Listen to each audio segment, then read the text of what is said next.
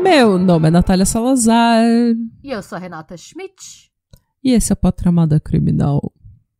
Eu ia falar podcast Patramada Criminal e daí eu mudei pra Patramada Criminal, então ficou Potramada Criminal. É o Pótria Amada Criminal. Estamos desacostumadas a fazer este podcast, minha gente. Sim, faz muito tempo, tempo. faz 84 anos que não fazemos esse podcast. Faz mais de 40 anos. Por quê, gente? Porque eu e a Renata a gente não conseguiu se encontrar por motivos que fugiram do nosso controle. Mas nós estamos de volta, firmes, fortes e Crocantes. nem tão firmes nem tão fortes, mas suculentas, crocantes, gostosas como sempre. e humilde, gente, porque a beleza vem de dentro. Sim. Cada vez piora a entrada desse podcast. Cada vez que a gente começa um episódio, eu tô indo, eu tipo, eu comecei de um jeito, agora eu tô ficando cada vez pior. Quanto mais a gente grava, pior eu fico. Nas Não, minhas não fala introduções. Assim, não. Houve progresso, houve- a, a gente melhorou. Eu, eu quero acreditar que a gente melhorou no, no decorrer dos anos. assim. Vamos tentar manter a positividade. Sim, mas cada vez que passa, eu começo esse podcast viajando cada vez mais. Tipo, Mas teve uma época que a gente começava comendo, acho que assim. melhorou, é verdade. Agora é a gente verdade. come antes, Exato. não durante. É, gente, bem-vindos ao Patramada Criminal. Temos recados? A gente tem um shout-out. Shout Isso, gente! Moçambique! Obrigada, Moçambique! Gente, a gente tá no número 14, na, na 14 posição no iTunes em Moçambique. Eu não sabia que nós tínhamos ouvintes em Moçambique. Moçambique representando! Quem são vocês, moçambiquenhos? Gente, por gentileza, mandem mensagem pra gente se você tá ouvindo esse podcast de Moçambique. Muito obrigada pela sua audiência e pela sua suculência. Mande uma mensagem pra gente no Insta pra gente saber quem você é. E você tem algum caso de Moçambique para nos recomendar? Acho que a gente nunca fez um caso de Moçambique. Não, exato. Manda pra gente.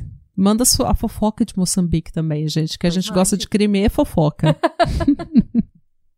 Hoje sou eu que vou contar uma história pra você. É uma história que você já conhece, mas você, eu acho que você não sabe dos Ah, detalhes não, dessa não- história. Nossa, olha, eu- essa, essa história, quando eu comecei a gostar de True Crime, eu assisti, tipo, no Discovery. Eu tava no Brasil ainda. Então eu lembro, tipo, Hum. eu lembro, tipo, de pouquíssima coisa, assim. Tipo, o começo e o final só. Gente, essa história é louca. Essa é a história de uma moça chamada Kristen Rawson, ou o assassinato de beleza americana, como ficou conhecida nos tabloides. Gente, a Kristen nasceu em 1976, filha de uma jornalista chamada Constance e de um autor renomado chamado Ralph Rawson. O Ralph, o pai dela, é autor de 12 livros. Ele é especialista em direito constitucional e delinquência juvenil, o que é muito irônico, vocês vão ver por quê. Ele é um homem extremamente bem-sucedido academicamente, extremamente respeitado e extremamente conservador. Republicano, conservador, família tradicional. Ela tem dois irmãos mais novos e a Kristen sempre foi lindíssima. Ela sempre foi linda, ela sempre foi aquela criança tipo João Benet, sabe? Aquela criança loira, do olho azul, rostinho perfeito, que todo mundo falava, nossa, ela tem que ser modelo. A cheerleader tradicional, né? Exato. Ela sempre ah, então ela sempre chamou atenção pela beleza dela. Não só isso, desde muito pequena, ela se mostrou extremamente inteligente.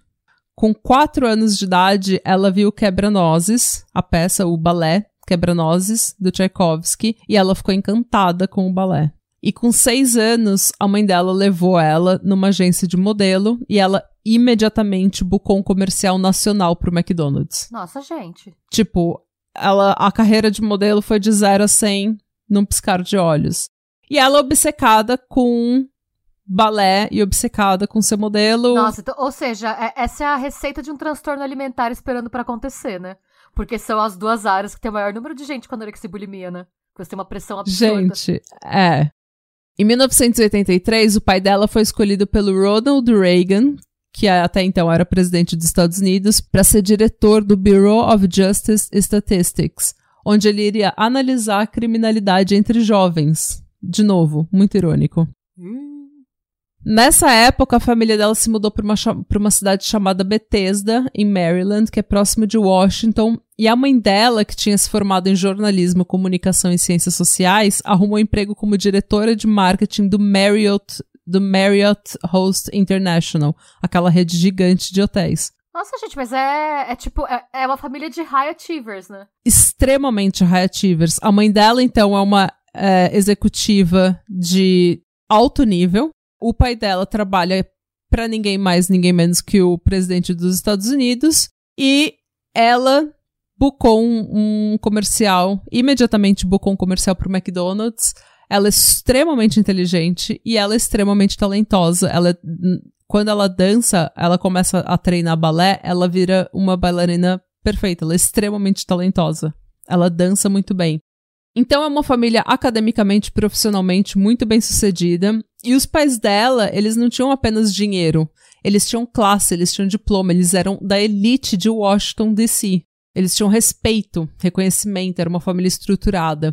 E ela, sendo extremamente inteligente, bonita e vindo de uma família dessa, ela desde muito cedo sentiu a pressão para sempre ser perfeita e continuar o legado da família, de ser extremamente bem-sucedida academicamente, extremamente bem-sucedida em tudo que ela faz e continuar sendo linda, picture perfect, sempre. Já com oito anos, ela descobriu o amor pela ciência e ela se tornou uma estudante nota A, estu exemplar, tipo, estudante que só tira 10. Além de tudo, a menina era, era tipo, centrada nos estudos. Exatamente. E como eu falei, quando ela começou a fazer balé, ela se mostrou extremamente talentosa, extremamente disciplinada e dedicada. Em 85, a família dela se mudou para Claremont, na Califórnia, porque o pai dela começou a trabalhar na Claremont McKean College, onde ele está hoje, e ele é um professor extremamente respeitado. Nessa época, a mãe dela também foi promovida para diretora de marketing do Marriott Corporation, ou seja, high achievers, eles são a família bem-sucedida. Bom, eu só não tô morrendo de recalque porque eu sei que a vida de todo mundo vai cair aos pedaços logo mesmo. Porque senão eu estaria morrendo de recalque. Ai, gente, ó. Porque assim, quando você tem uma família dessa, mesmo que você seja uma pessoa estúpida e preguiçosa, você não vai ficar na rua. Algum emprego em algum lugar você vai ter. Tipo, a sua vida, a sua Sim. segurança financeira tá garantido. É pra vida. É. Aliás, um monte de gente medíocre arruma emprego por causa da família. Exatamente. É, empregos bons e né, de alto escalão por causa da. E são extremamente incompetentes e medíocres, mas por causa do nome da família, Elon Musk. eles continuam. Elon Musk. oh, ok. Desculpa, tu engasguei aqui. Engasgou, gente. Ai, meu Deus, essa gripe que tá correndo pela. Tá difícil, né? Eu ainda tô um pouco resfriada. Eles rapidamente então se tornaram parte da elite de Claremont, professor universitário que trabalhou para o presidente, né, pra, trabalhou no governo e uma, uma executiva de alto escalão. Tipo, onde nós de que cidade queremos ser a elite esse ano? Pois é. okay. E a Kristen se adaptou muito rápido. Ela de novo se tornou uma nota, uma estudante nota 10, ela só tirava 10 e ela continuou dançando balé. E ela diz que ela queria ser perfeita em absolutamente tudo e que uma das maiores frustrações dela era não ser uma boa escritora. Porque ela falou que ela se sentia um fracasso dela não ser uma boa escritora. Só que ela gostava tanto de matemática e de ciência em geral que ela começou a se dedicar cada vez mais e ficar meio que obcecada por ciência e matemática, porque era algo que diferenciava ela dos pais dela. Então ela falou que já com 10 anos ela gostava de ser melhor do que os pais dela em alguma coisa. O que extremamente saudável, né? Uma menina de 10 anos competindo com dois velhos de 35. Great. Nada disso vai virar uma doença mental no futuro. É tipo um pequeno Sheldon, né? É, ela é uma pequena red flag, é, isso sim. É uma pequena red flag, sim. Andando por aí. Com 12 ou 13 anos de idade, ela estava decidida a seguir carreira no balé e ela estava ensaiando todos os dias por horas e horas e participando de produções, incluindo o Quebra-Nozes, que ela tanto gostava e que começou essa obsessão que ela tinha pela dança. Até por enquanto parece uma comédia romântica americana, ela encerrar com ela dançando Quebra-Nozes no papel principal. Pois é. Não, e essa foi a fase Lago dos Cisnes dela, tá? Porque ela foi, ela foi do Quebra-Nozes pra outra peça do Tchaikovsky, lá do, do Cisnes, porque ela ficou, ela falou que ela queria ser a bailarina, prima bailarina, ela queria ser perfeita. E ela ficava extremamente frustrada e obcecada com as limitações físicas dela. E ela começou a ficar com inveja das outras bailarinas, porque as outras bailarinas, elas tinham elas tinham mais, elas eram mais magras, ou elas tinham mais altura, ou elas tinham mais capacidade física, tipo, mais flexibilidade, e ela começou a se comparar com as outras e ficar com inveja e ficar obcecada por absolutamente tudo, tipo, micromanage cada coisinha que ela fazia. Nossa, eu tô cansada, só é, mal começou o episódio, já tô cansada. É, eu não queria morar na cabeça dessa pessoa, não. Tipo, ela foi basicamente descobrir, tipo, ela queria ser, tipo, a Margot Fontaine, e ela foi descobrindo que ela era a nova loira do Chan, sabe? Tipo, que ela não tava naquele. Tipo, são balés diferentes, níveis de danças diferentes. Porque, gente, balé é uma coisa muito competitiva, porque é uma coisa extremamente. É, que demanda muito do corpo da pessoa. E o corpo da bailarina não é um corpo que você ganha fazendo balé. Não, você faz balé porque você já tem aquele corpo. É um corpo específico. Você tem que ser extremamente flexível. Alta, mas não muito alta. Magra, mas. Você tem que né? ser extremamente magra, porque é, tem algum, algumas, alguns balés em que você, é, o, o bailarino te, tem que te carregar com uma mão só. Ele tem que ter força pois é. uma mão só. E você te, tem que ser extremamente magra, mas você não pode ser ossuda. Não, é, você, tem, que ser, delicada que ser e fina e ter a forma é. feminina. É. é, então, e ser forte, né? Então, é uma coisa muito. Eu não tenho essa. Eu eu não tenho, gente. Eu não tenho que. Eu não tenho é, nem o é, corpo, é, nem a vontade. Questão, de... tipo, de física, assim. Se ela tinha, tipo, físico de modelo, quer dizer que ela devia ser bem alta e bem magra ela já tá uhum. em desvantagem, porque mesmo que ela seja literalmente uma pilha de ossos, ela vai ser mais pesada do que as bailarinas é, que são menores. Eu acho que ela não era muito alta. Eu acho que ela não é muito alta, mas é porque ela era, ela era modelo quando ela era pequena. Ah, tá, tá. Quando ela era criança. Eu acho que ela não seguiu com a carreira de tá, modelo. Ela queria mesmo era dançar. O negócio dela era dançar. Ela ficou obcecada. Ela treinava balé por horas e horas e horas todo santo dia. Aos 14 anos, para você ter ideia, ela conseguiu um papel principal em uma produção com o Orange County Ballet Company, e esse foi um dos melhores momentos da vida dela, porque ela entrou para ser o understudy, tipo, ela entrou para ser a substituta caso alguma coisa acontecesse com a atriz principal, com a bailarina principal, e ela meio que desbancou a atriz principal, a bailarina principal. Rapaz. Foi tipo, ela tava no high. Em 1991, a família dela se mudou para Virgínia por um ano, porque o pai dela ia trabalhar lá.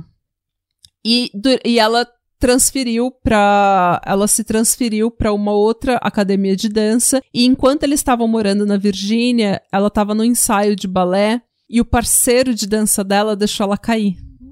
E com isso, ela rompeu o ligamento do tornozelo. E ela precisou ficar meses em recuperação. Enquanto ela tava se recuperando, deu uns, tipo, dois, três meses antes dela estar tá completamente curada, ela tava tão louca para voltar a dançar, porque ela tava tão. Ela falou: gente, tô perdendo, tô ficando cada vez mais fora de forma, eu não vou conseguir voltar, minha vida vai acabar. Ela entrou nessa e ela voltou muito cedo, o que fez com que ela lesionasse o tornozelo de novo e acabou completamente com o sonho dela de virar uma bailarina profissional. E, tipo, Gente, eu tenho um pouco de simpatia por ela nesse momento, porque assim, imagina que frustrante você ter 15 anos de idade e o sonho da sua vida literalmente acabar com 15 anos de idade. Tipo, isso é uma frustração de gente adulta, sabe? Sim. Tipo, que você tem que lidar enquanto você é adolescente. Tipo, não existe possibilidade do seu sonho de ser uma bailarina profissional se realizar. Não interessa o quanto você treine. Você nunca vai ser uma bailarina profissional. Seu sonho acabou. O que você se dedicou durante horas, todos os dias, perdeu a sua infância durante sete anos da sua vida, acabou agora. O seu sonho nunca vai se realizar. É, é muito é, pesado. Pesado, pesado. É muito pesado, gente. Por uma menina de 15 anos, eu não sei como eu. Eu acho que é por isso que é bom que eu nunca tive nenhum sonho, nenhum, sabe? Eu nunca quis ser a melhor de nada. Eu nunca quis ser a melhor de nada, sabe? Eu nunca quis competir em nada, porque nunca me machuquei, também nunca quebrei a cara dessa forma. Tá vendo, gente? Ser medíocre tem os seus pontos horror, altos. Não fala assim, isso não é medíocre. é, vamos chegar lá. Quando eles voltaram para Claremont em 1992, ela fez novas amigas porque assim, as amigas, né, só estudantes, bailarina, CDF, nerdzinha, bailarina, bem-sucedida, já não. Acho que ela já não tava mais conseguindo, elas tinham mudado de escola, ela já não tava mais conseguindo falar com as mesmas amigas. Então ela fez novas amigas, novas amizades. E ela começou a namorar um cara cinco anos mais velho que ela. E quase imediatamente ela começou a experimentar drogas e fumar metanfetamina. Mas, gente. Tipo, a vida dela foi tipo de, Foi de CDF, nerd, bailarina, Pra pra, tipo Love. Breaking Bad, tá ligado? É, tipo, ela foi. foi bem isso. E quando ela começou a experimentar com drogas, ela meio que. Foi uma, foi uma mudança meio drástica, porque ela foi de conservadora, bonitinha, perfeitinha, nerdinha, que só tirava 10, só tirava A em tudo. Ela foi pra, tipo, andar com a galera meio nóia da escola, ela não cuidava da aparência, ela só festava, ela usava droga. E claro que o desempenho dela, o desempenho escolar dela caiu. Eu acho que, assim, hoje, sabendo que a gente sabe de doença mental, é meio óbvio que ela fez isso porque ela tava deprimida, né? De repente, o, a lesão criou um vazio na vida dela que ela precisava desesperadamente preencher com alguma coisa o mais rápido possível. E eu acho que não só isso, ela perdeu a direção, né? Ela tinha uma direção. É. Daí, de repente, ela perdeu aquilo e ela. E agora? Pra onde que eu vou? O que, que eu quero fazer? Ela ainda não sabia. E o que ela precisava daquela, naquela hora, talvez fosse um adulto falando: olha, vamos recomeçar, vamos tentar se ajudar, vamos ver o que, que você pode fazer daqui pra Quais as frente. opções que a gente tem, né? É, vamos tentar junto, sabe? E eu acho, ou terapia, sabe? Mas eu acho que Faltou os pais isso. dela meio que não entenderam. E, assim, o desempenho escolar dela ter caído foi extremamente mal visto. E pra vocês terem noção da pressão que ela sofria, que, tipo, no livro que eu li, que, que é Deadly American Beauty, do John Glatt, que eu já usei o John Glatt aqui como. é, já li livros dele pra outros episódios, ele é maravilhoso. Mas ele diz que as notas dela foram de A em todas as matérias pra B em todas as matérias. Nossa, hein? Meu Deus. Mano, a mina tá fumando anfetamina, usando cocaína, festando de sexta a sexta. E tira B. ela tá tirando bem tudo. Se eu. Renata, se eu tirasse bem tudo, a minha mãe comprava metanfetamina pra mim. Se eu chegasse no, no- Se eu chegasse em casa com um boletim cheio de B, a minha mãe ia moldurar. Na- sabe, eu ia, ser, eu ia ser estrela da casa por um ano. Tipo, a minha mãe ia ser assim, tipo. Filha, tá aqui, 5 conto pro busão, 10 conto pro lanche, toma sempre pra você usar metanfetamina que você vai passar na USP, filha, vai. Nossa, sabe quando eu tava na escola, meus pais me faziam. Eu tinha que tirar de 8 pra cima, né? Senão eu, eu era castigado. Hum, Era pelo menos 8. minha mãe claramente não tinha essa regra, É. Tudo bem. então eu passei pro conselho. Mas ó, hoje eu estou aqui, podcaster. Ai, tá vendo? Eu tinha que tirar de 8 pra cima, você passou por conselho e a gente tá no mesmo lugar. Então, assim, fica essa lição. Reflitam. Mas nenhuma de nós Fumou. estamos usando não, metanfetamina. não, não, isso, isso realmente. E nunca roubando as coisas de dentro de casa. Ai, tá começou bom? a Então acontecer vamos. também. Ela roubou as coisas de dentro de casa? Me conte. Deixa eu te contar a fofoca, conte esse amiga. babado. Em março de 93, o Ralph e a Constance, né, os pais dela, fizeram um cruzeiro pelo Caribe para celebrar 21 anos de casamento. E deixaram a Kristen, de 16 anos, cuidando da casa e dos irmãos mais novos. Eita. Obviamente, né, eles deixaram dinheiro para comida. E, obviamente, ela festou e usou droga até não poder O mais. dinheiro virou pedra. Literalmente. Não, é tipo pedra. É que eu pensei pedra de crack, eu errei no meu. Virou Mas metanfetamina. Ah, um metanfetamina é cristal. pó, não um é? cristal, não é? Não, metanfetamina é um cristal, é Então pedra, pedra. também, virou pedra. Quando os pais dela voltaram pra casa, eles ouviram reclamações dos vizinhos de que tinha tido festa o tempo todo, a semana toda, e eles viram que cartões de créditos e cheques tinham sumido da casa. E eles, obviamente, castigaram a Kristen, mas foram os irmãos mais novos dela que, preocupados com o comportamento que eles tinham presenciado, foram revistar o quarto dela e acharam um cachimbo de vidro que ela usava para fumar metanfetamina. E eles contaram para os pais dela. E daí o pau comeu, porque numa noite, é, quando ela tava saindo de casa com uma mochila, pra, ela, dizendo que ela ia pra biblioteca estudar, o Ralph e a Constance confrontaram a Kristen, pegaram a mochila da mão dela, revistaram e eles encontraram uma caixinha contendo drogas e cachimbos e isqueiro, essas coisas. Daí caiu a casa dela. Os pais dela, que já estavam frustrados com o comportamento dela e com todas as mentiras que, elas tavam, que ela estava contando, com as notas que não estavam boas, com, com, a aparência né? com dela, com os grandes Bs, com as, a, tipo, a organização do quarto, essas coisas, a aparência física, tava tudo, tudo desmoronando ele, o pai dela pegou ela pelo braço e começou, tipo, meio que, sabe quando seu pai pega você pelo braço e começou a bater nela, tipo, oh. dar uns tapa no outro braço dela. E depois ele pegou ela, ela lutou contra ele, ele pegou ela e começou a dar de chinelo na bunda dela. Tipo, ela com 16 anos e ele achando que legal. E a mãe dela, puta da vida, porque até então ela tava gritando e falando que ela não tinha feito nada demais, não sei o que, aquele bate-boca, a mãe dela chamou deu um tapa na cara dela e chamou ela de worthless slut. Tipo, vadia inútil, sem valor, sabe? Só vadia sem valor. Mas, gente, parabéns pela empatia, né? Tipo. Mano. É o que eu tô falando, tipo, a mina acabou de sofrer um puta trauma na, na vida dela, uma puta, uma puta perda. Ela tá perdida, e daí você. Ela tá com problema sério de uso de substância ilegal, e você dá um tapa na cara da sua filha e você ouvir da sua mãe, sabe?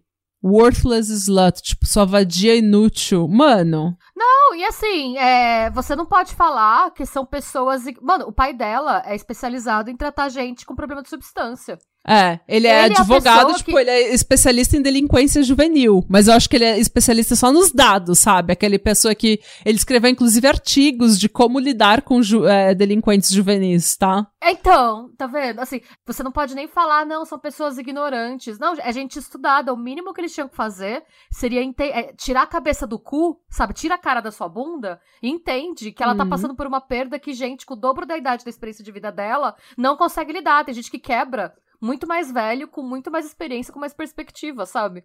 Sim. É... Eu choro no trabalho por qualquer coisa. não, mas é verdade. E eu acho que eles não entenderam. E, tipo, por mais que. Eu acho que, assim, você apanhar do seu pai é uma coisa que é ruim.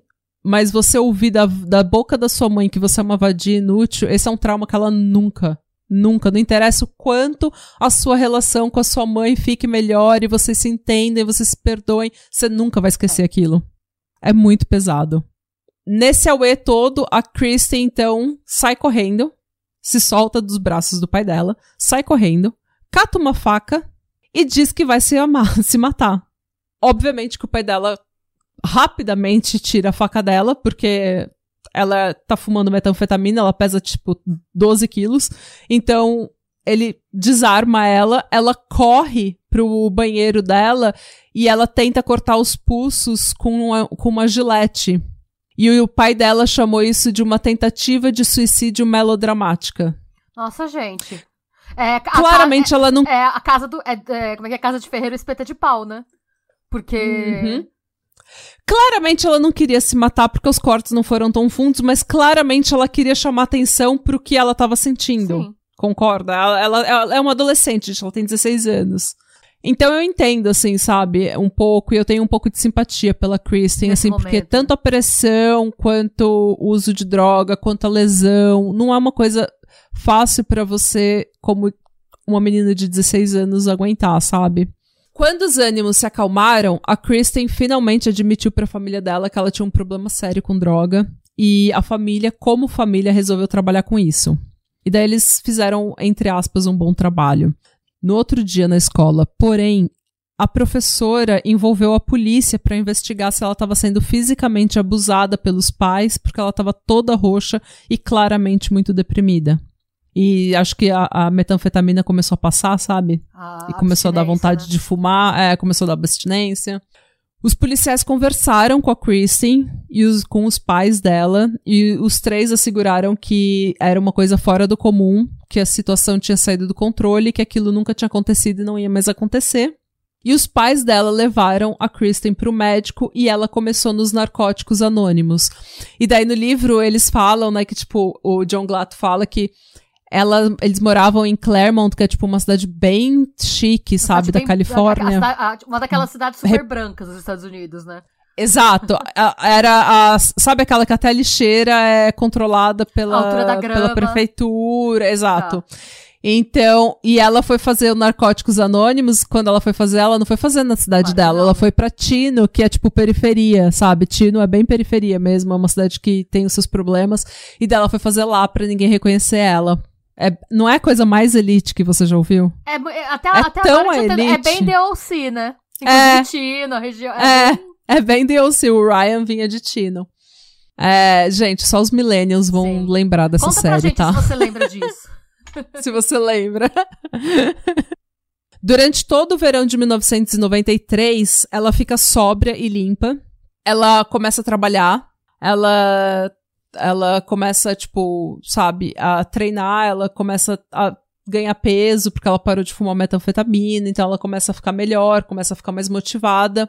Mas não demorou muito, os pais dela, no outono já, os pais dela começaram a notar os mesmos comportamentos de antigamente. Nota caindo, perda drástica de peso, ferida nas mãos e no rosto. Ela ficava, tipo, pegando as juntas da mão, assim, sabe? E, e, tipo, estalando, e, tipo, coçando e cutucando. E o comportamento agitado também. Ela tava sempre ansiosa, sempre com um comportamento agitado, porque ela tava usando speed, né? É, os pais dela, mais uma vez, confrontaram ela, chamaram a polícia, Eita. e naquele dia, ela foi presa pela primeira vez por porte legal de droga, né, de narcóticos, e por estar sob influência de uma substância controlada. Como ela é branca, rica e não tinha, e não tinha antecedente criminal, ela foi fichada e liberada no mesmo dia. Porém, ela precisou sair da escola, porque enquanto ela estava na delegacia, ela dedou todo mundo que passava droga na Vixe. escola. Que além de tudo, ela é X9. Além de tudo, ela é. Ela é, É X9, né? É cagueta ainda. cagueta, É bem, assim. coi- é bem coisa de mina branca que acha que é gangster, vai lá, fuma, fuma, festa, festa, e daí depois Quando coisa chora. aperta. Ah, não, E ela, ele, mano, ela, ela é a definição de lágrimas de mulher branca. Porque toda hora que aperta, ela perde as pregas e começa a chorar. Mesmo depois dessa tour toda, e mesmo depois de estar trilouca boa parte do colegial, ela se formou com honras no ensino Mano. médio. ela se formou em 94, um semestre adiantado. Mano, como. Porque ela tinha estudado tanto, ela tinha feito todas as matérias, então ela já tinha nota suficiente pra se formar. O pai dela tinha sido, nessa época, tinha sido transferido para a Universidade de Redlands e ela se matriculou lá com uma bolsa de estudo. Que não, ela, da qual ela não precisava, né? Mas enfim. Mas ela conseguiu porque ela era uma ótima estudante, né? Ela se formou com honras. Ela começou a estudar, mas não demorou muito. Ela largou a faculdade, é, barra foi expulsa porque ela teve uma terceira recaída. Putz. E é aqui, gente, que toda a minha simpatia que eu tinha pela Kristen acabou. Oxe, por quê? Me co- conte mais sobre isso. Tá, porque assim, eu acho que assim, é- é- eu tenho muita simpatia pela Kristen pelas recaídas que ela teve, porque vício é uma coisa extremamente complicada, é muito difícil. A gente não pode culpar o usuário pelo vício ou pelas próprias recaídas, porque a gente sabe que é uma coisa que foge do controle, envolve saúde mental, envolve eh, saúde física, envolve status, envolve uma caralhada de coisa. Então, a gente não pode julgar muito. É um trabalho que ela vai ter que fazer pelo resto da vida e eu tenho muita simpatia com ela enquanto usuária, enquanto mulher, enquanto menina, enquanto pessoa que teve que passar por todas as pressões que ela teve que passar e pela, pelas frustrações que ela teve que aguentar. Mas é aqui que a minha simpatia com a Kristen acaba. Daqui pra frente eu vou ser bem menos paz e amor em relação. Ai, meu Deus, agora vai. É agora, é agora que começa a ir ladeira abaixo, real oficial. Agora eu hablo. Fui legal até aqui, agora eu hablo. Agora eu meto o cacete nela. Aliás, quando eu não faço isso, os ouvintes me mandam, ai, senti falta de você militando e metendo Natália, cacete você em todo estava mundo. muito feliz nesse episódio. Fique mais... Por que você não estava pistola, É. Natália? Por que você não estava pistola? Então, nessa recaída, a Kristen meio que deu um chá de sumiço no namorado dela Hum. e na família. Hum? E ela falou, mano, vou largar tudo que eu não aguento mais. E ela, tipo, trilouca de droga, foi parar numa cidadezinha chamada Chula Vista, que é no condado de San Diego, perto da fronteira com o México. Tá. E foi lá, porque, tipo, o pessoal da Califórnia vai muito festar em Tijuana, que é, tipo, é no México, mas é logo na fronteira. Mais uma referência de OC, o episódio de Tijuana, ficou famosíssimo. Pois é, em que a Marissa tem uma overdose, Sim. porque ela tá deprimida. a gente tá muito millennial. Tá. a nostalgia, né? Gente? A gente, tá, a gente tá dedando que a gente é millennial velha. Ela foi. Então, o pessoal que é americano, que mora na Califórnia, as, assim, os jovens, vão festar em Tijuana. Por quê? Porque lá a cerveja é barata, você pode beber com 18 anos, Sim. né? Tudo, é, tudo tem, tem drogas, tem festas, tem. Como que os, os prazeres da carne. Os prazeres da carne. os prazeres da carne. E daí foi lá que ela conheceu um moço chamado Gregory de Villas. O Greg era o bom moço. Ele era filho de franceses que migraram para os Estados Unidos. A mãe dele era fisioterapeuta e o pai um médico cirurgião plástico. O pai dele era extremamente ambicioso e extremamente bem-sucedido. E ele tinha dois irmãos. Uhum. Quando o Greg tinha oito anos, os pais dele se divorciaram, com a mãe dele, inclusive, acusando o pai de ser abusivo contra ela. Eita. E depois disso, o pai fez o que muito pai faz, que foi se mudou de volta para Mônaco, onde ele foi viver uma vida de luxo, sendo cirurgião dos ricos e famosos, incluindo da atriz Grace Kelly, que na época já era princesa Grace de Mônaco. Meu Deus! E a mãe e o Greg, os dois irmãos, ficaram na Califórnia, recebendo uma pensão muito da bosta e passando perrengue. Ela literalmente foi de esposa de um médico para ter um salário sustentando três filhos, sozinha. Então o Greg, muito cedo, meio que virou o homem da casa. Ele tinha. E eles falam no livro que foi uma coisa meio que natural, não foi uma coisa forçada pela mãe ou pela situação. Ele era naturalmente paisão. Ele naturalmente cuidava dos irmãos, ele naturalmente ele deixava de fazer as coisas com os amigos para ficar cuidando dos irmãos porque ele queria. Ele queria levar o irmão pra jogar futebol. Ele queria levar o irmão no cinema. Ele queria cuidar. Então ele meio que virou o pai da casa. E, obviamente, depois disso, o relacionamento do Greg e dos irmãos com o pai dele não foi lá essas coisas. Compreensível, né? É, tanto que no dia do casamento do Greg ele ficou puto porque tinham convidado o pai dele. Foi o fuá, foi mó confusão. Mas é, ele ficou muito desiludido ainda mais, né, com o pai dele, porque ele foi aceito numa puta universidade prestigiada, que é a Universidade da Califórnia em San Diego, a UCSD, para estudar biologia e o pai dele, rico pra caralho, se recusou a pagar. E a gente sabe que nos Estados Unidos tudo é e pago, é uma né? fortuna. Né? Então, é uma fortuna, é uma pequena fortuna, né? É, então, ele e os dois irmãos precisaram trabalhar é, junto com a faculdade, eles precisavam conseguir, eles precisavam é, pegar vários empréstimos, e esses empréstimos, gente, que nos Estados Unidos, empréstimo de estudo é tipo Shark Loan, é aquele que você vai pagar o resto da vida. Mas eles fizeram o corre deles, eles pegaram empréstimo, eles conseguiram bolsas, eles conseguiram incentivo, eles trabalhavam, estudavam pra caralho, eles eram três meninos maravilhosos. Ótima família, gente estruturada, gente de bem.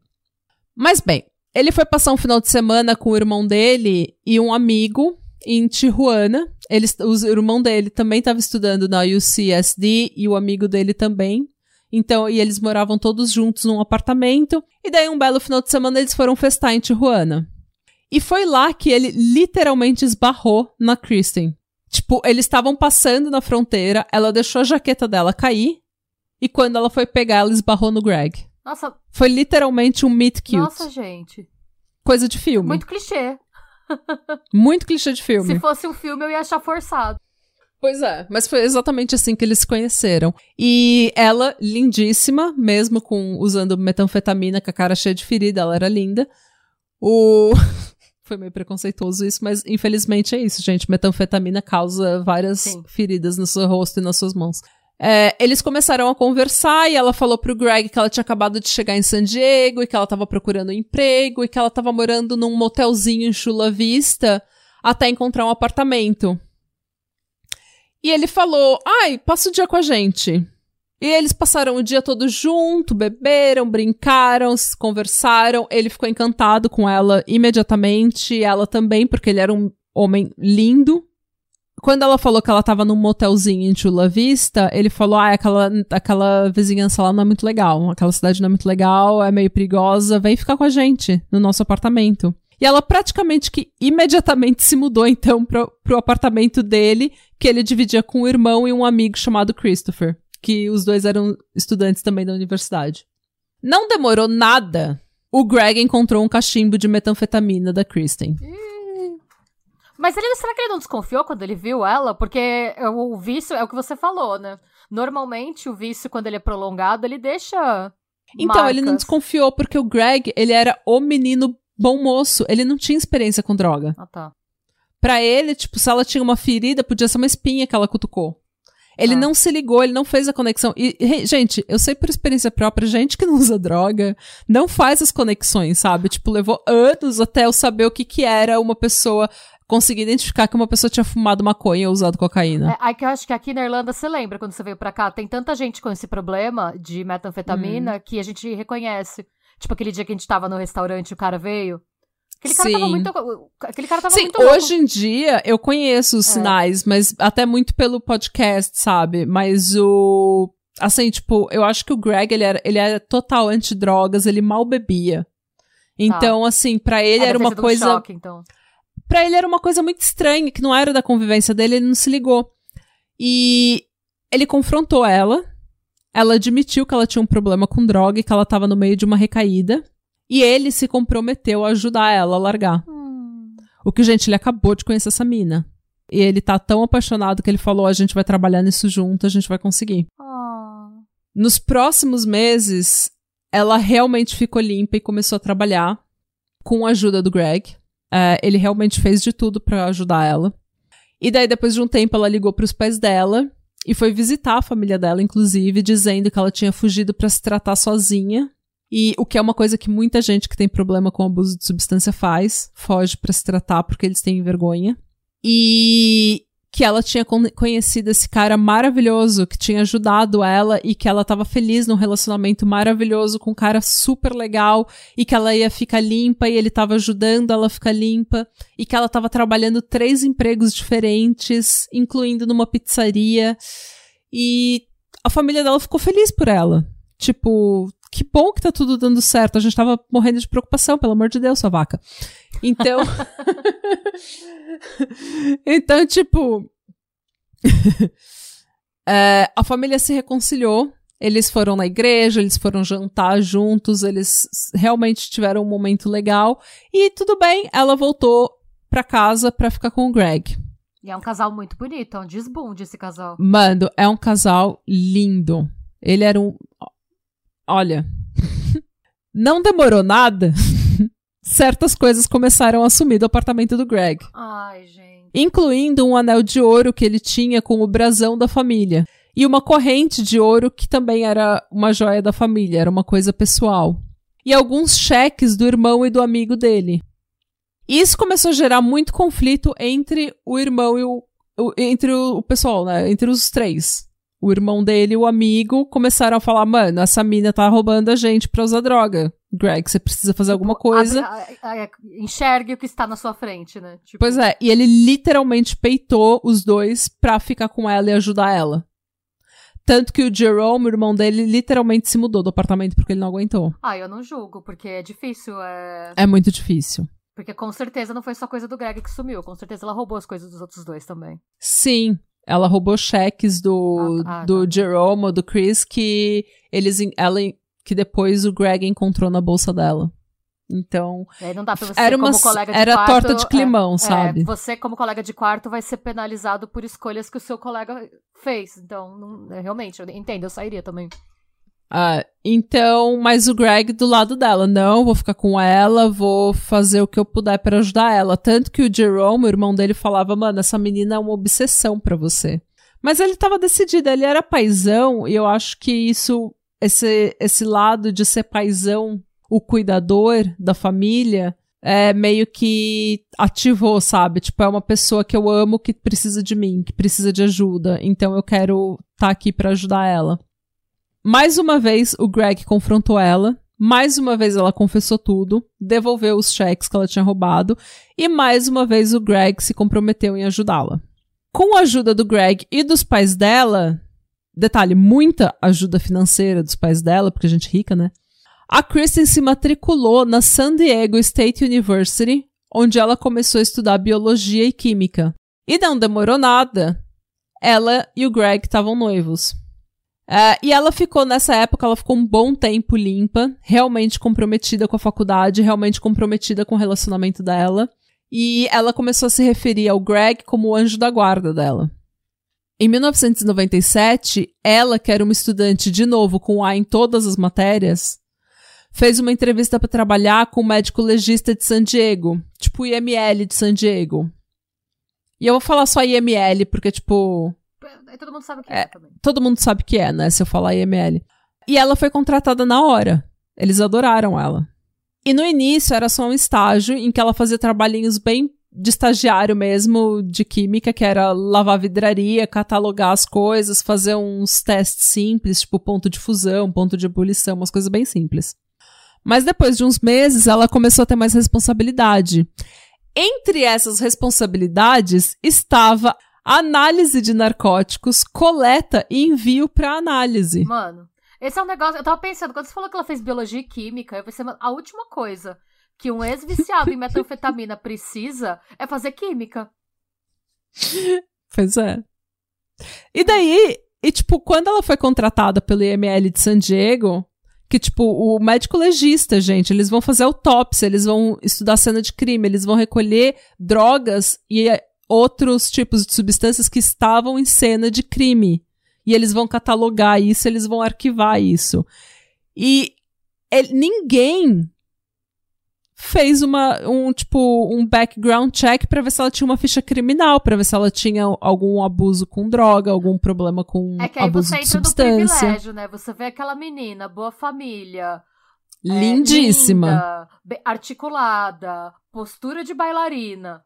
Quando que você vai querer? Você pensa, ah, imagina, você vai querer, você não vai querer perder o tempo entre aspas de fazer checagem. É, exatamente. E ela é extremamente inteligente, né? Então eles, ah, vamos. Mas até então estava tudo indo muito bem. Ela continuou estudando, ela continuou trabalhando duro e ela foi super elogiada pelo supervisor dela. Ela trabalhava com cinco médicos patologistas e ela estava decidida a seguir carreira em patologia forense. Enquanto isso, o Greg, que tinha se formado em biologia, entrevistou para uma empresa de biotecnologia chamada PharmaGen e foi contratado. E em seguida, o chefe dela, eh, o chefe dele abriu uma nova empresa, uma empresa por conta própria, e chamou ele para trabalhar. É, e eles começaram a fazer planos para o casamento. E tudo parecia estar tá indo muito bem, obrigada. Mas já nessa época, a Kristen começou a ter um caso com um colega de trabalho. E uns meses depois, ela começou a ter outro caso com outro colega de faculdade. E umas semanas antes do casamento, ela começou a ter dúvidas sérias de se ela queria ou não se casar com o Greg. E ela chegou a conversar isso com os pais dela, só que os pais dela falaram: ai não, isso é besteira, todo mundo sente isso, é cold feet, sabe? Tá com. tá com medo, tá ansiedade, isso é normal. Então, pensa bem, mas assim, desistir de um casamento, né? Essa altura do campeonato, tá não sei o quê, pago, não sei o quê, né? tá tudo pago, né? E mesmo assim, em junho de 1999, eles se casaram. Em março do outro ano, ela foi efetivada no trabalho como toxicologista. Olha o perigo. E o que fazia dela, o que fazia dela responsável pelo arquivamento de narcóticos encontrados em cena de crime, então, em, ou em cenas de morte, né, em, em situações é, onde a pessoa tinha falecido. Então ela organizava as amostras de tudo para ser analisado pelo laboratório. Ela tinha inclusive as chaves do laboratório e ela podia entrar e sair a hora que ela quisesse do laboratório. É tipo você pegar um piromaníaco e dar para ele. Você é encarregado de colocar os fósforos dentro das caixinhas. Esse é o seu trabalho. Isso na fábrica de fogos de artifício. Exatamente, sozinho. Você fica sozinho, toma aqui a chave da fábrica, vai lá. É. Confiamos em você. Você tem uma, uma cara bonita. o Mano. trabalho dela era literalmente catalogar e arquivar narcóticos encontrados em cenas de crime ou onde as pessoas tinham morrido. Então, é, e como eu falei, nesse mesmo ano, o chefe do Greg abriu a própria empresa, a Orbigain, e o Greg foi trabalhar para ele. Então, logo no início do casamento, tanto a Kristen quanto o Greg estavam trabalhando muito, porque eles tinham recém começado em novos empregos. E eles foram ficando cada vez mais distantes um do outro. E nisso a Chris ainda tá fazendo, a Kristen ainda tá fazendo faculdade. E foi aí, enquanto ela tá fazendo faculdade, sendo toxicologista full time no, na efetivada no trabalho, tendo vários relacionamentos fora do casamento. Né?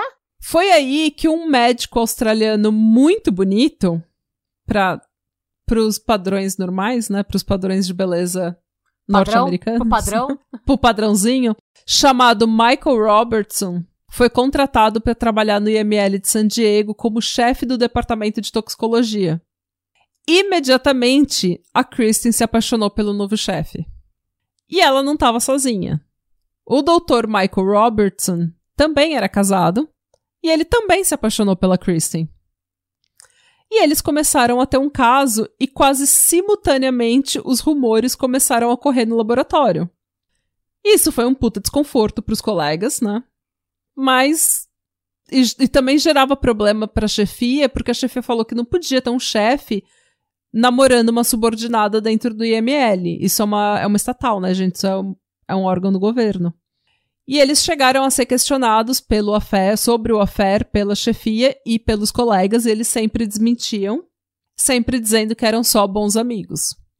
No entanto, os e-mails que eles trocavam em horário de trabalho confirmavam que eles quase imediatamente começaram um relacionamento assim que ele chegou, sabe? Além de tudo, tipo... são dois jumentos, né? Que fica trocando e-mail de trabalho, no trabalho, é. E aquela coisa, ai, deleta esse e-mail pra ninguém ver. Só que, tipo, gente, nada é deletado. Nada é deletado. Quando a polícia bater, fio, nada é deletado.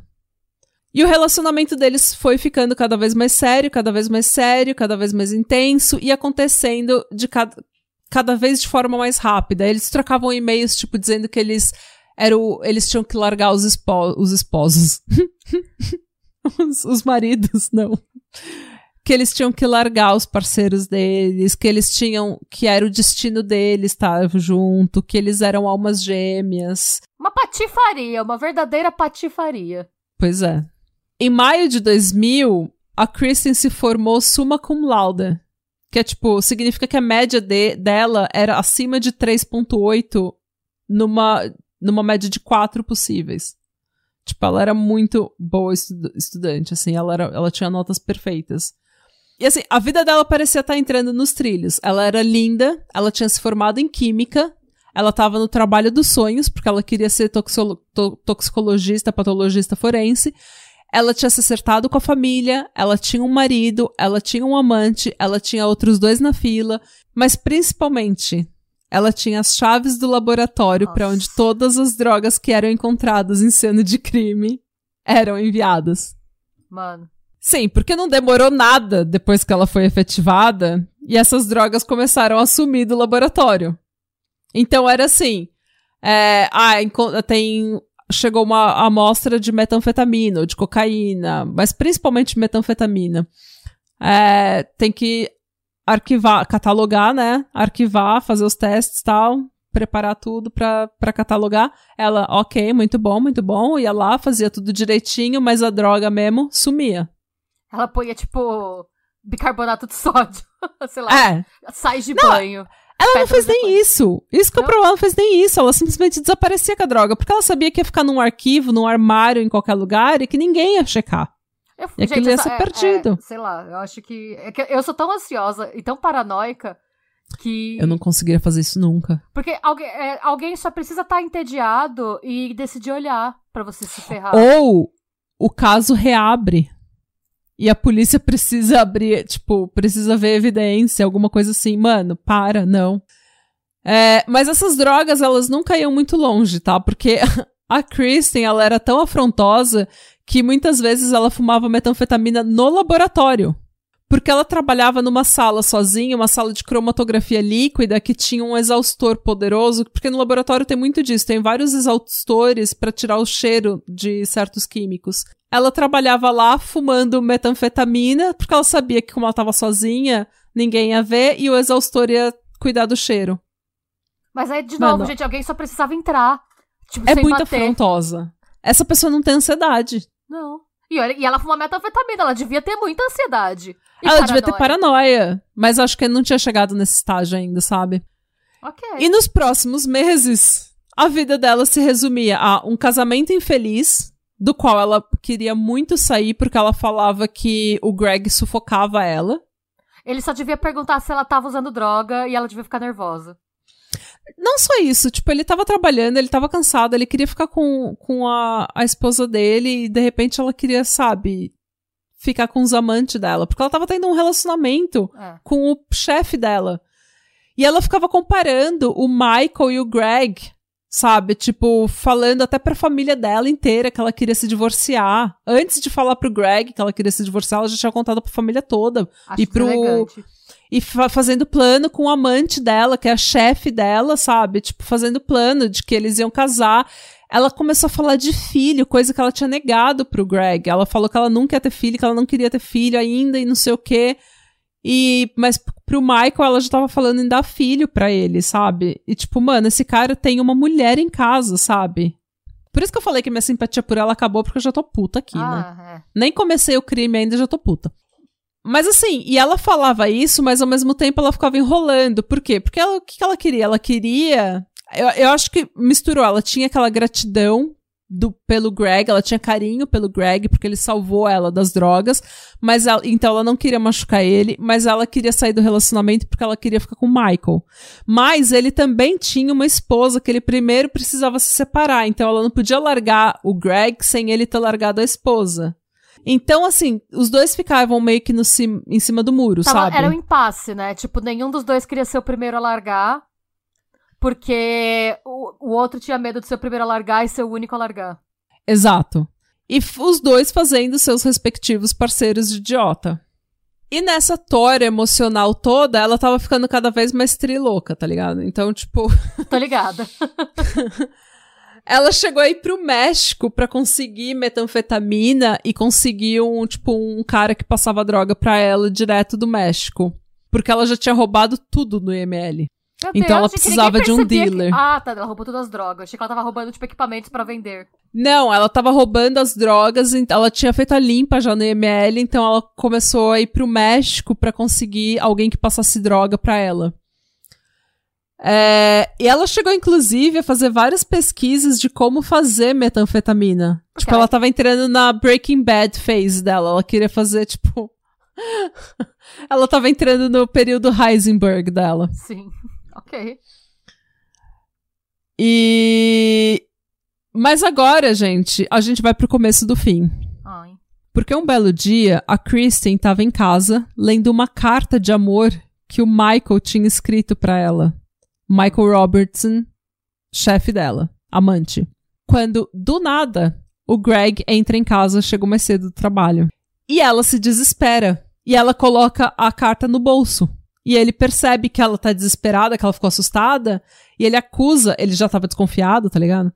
Então, eh, eu não sei porque eu tô falando tá ligado. Não sei de onde que. É, é a porque... milênio que tem você, tá. tá... Mano, eu tô revelando minha idade. É. A gente falou de The Olce, então eu tô aqui. Tá ligado? Tá ligado? N- Perdoem-me, jovem. Jovens. Ele, que já tava desconfiado, acusa ela de estar usando droga de novo. Mal sabia ele que isso era só um pedaço do problema. E ela nega. E ela fala que ela, ele tá sufocando ela, que ele é paranoico e que ele é chato e que não sei o quê. Eles começam a discutir, discutir, discutir. E ele pega ela e revista ela, sabe? E, tipo, e acha a carta. E ele lê a carta. E, obviamente, na cornice dele, ele ficou puto. Como não ficar, né? Todo mundo ficaria. Tipo, sua mulher de o quê? Um ano e meio, nem isso. Que você fez, faz de tudo por ela. Que você tretou Tá tendo- com seus amigos por causa dela. Com seu irmão, por causa dela. Ela tá te chifrando com o chefe. E eles passaram a tarde toda discutindo e brigando. E ela chegou a sugerir várias vezes que eles se separassem, mas no final das contas eles meio que se acertaram por hora. No entanto, o Greg estava muito puto da vida e ele disse que ele ia até o IML e ele ia denunciar ela pelo affair com o chefe e pelo uso de droga. Ixi. Porque ele falou: Eu tenho certeza que você está usando de novo. Ou seja, se ele realmente fizesse isso, ela ia perder o emprego dos sonhos dela, o amante dos sonhos dela e o acesso a todo tipo de narcótico que ela quisesse. E ela não gostou disso.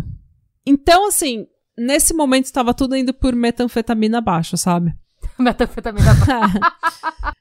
E uns dois, três dias depois, num domingo, a Kristen estava no trabalho, no escritório, onde ela passou boa parte do dia atualizando o CV dela, porque ela achou que ela ia perder o emprego. Ela estava se preparando para o pior já. E ela já entrou. Ela é tão, tipo, high achiever que ela já entrou no modo consertar o erro. Ela começou a já procurar outro emprego. Só que mais tarde, depois que ela foi embora, no IML, o Michael entra e descobre, ele entra na sala onde ela trabalha, meio que revistando o lugar e descobre o cachimbo com metanfetamina. E ele, químico, foi lá, testou na hora, né? E viu que era metanfetamina. E ele já estava desconfiado que ela estava usando de novo. Ele sabia do histórico dela, Ah, mas ele não sabia que ela estava usando. Ela não sabia que ele- ela estava usando de novo. É, mas ele foi revistar as coisas dela e achou. Mas foi do nada ou alguém deu alguma dica? Eu acho que ele já estava desconfiado porque a, pro- a produtividade dela estava sendo afetada. Pelo menos é, é isso que eles falam no livro, assim, mas eles não falam nada tá. mais sobre esse caso, assim. Tipo, ele sabia que ela tinha um problema anterior com droga, ele sabia que a responsabilidade dela era arquivar e coletar, arquivar e catalogar droga. Então ele estava meio desconfiado porque a produção da a produtividade dela começou a cair.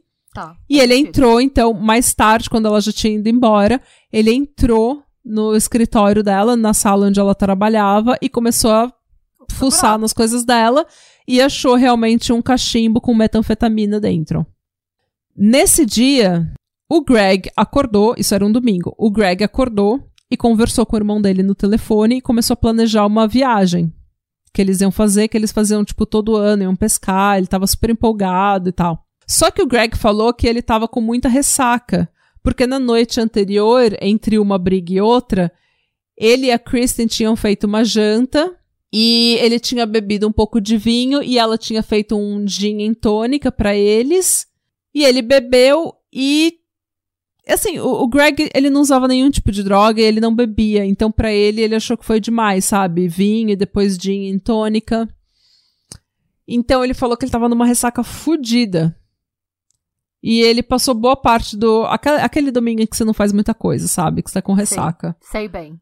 A Kristen chegou em casa, eles continuaram discutindo, e segundo ela, ele foi dormir lá pelas nove da noite. Ela disse que durante a noite ele estava respirando fundo e se mexendo muito e roncando, e que ele ela passou a noite toda cutucando ele para ele parar, para ela conseguir dormir. Isso é o que ela diz. Nessa noite, depois que ela tinha brigado com o Greg, ela ligou pro Michael, pro amante dela, e eles ficaram um bom tempo no telefone.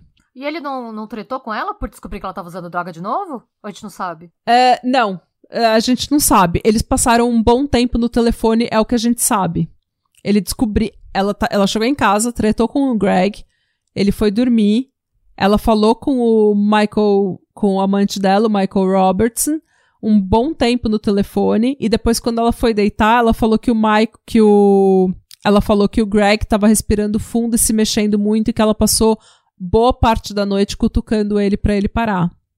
Na segunda-feira, ela acorda, liga pro, pro traficante dela, imediatamente. 7h16 da manhã ela tá ligando pro traficante, detalhe, né? Meu Deus, gente. Pois é. Nem o traficante tem paz, né? Não, o traficante, mano, pelo amor de Deus, me deixa dormir. É 7h15 da manhã. É, e ela liga do telefone dela, do celular dela, que ela nunca tinha feito. Porque ela tinha, aparentemente, ela tinha um burner, sabe, pra fazer isso. Mas, enfim. Segundo o histórico telefônico, ela ligou três vezes em seguida, tipo, meio que desesperada, e o traficante não respondeu. O traficante deu um, um ghost dormindo, nela. né? Sim. Às 7h42, ela ligou para a extensão do Greg na empresa e deixou uma mensagem de voz dizendo que o marido dela estava doente, que ele não ia trabalhar naquele dia. E depois disso, ela saiu para trabalhar.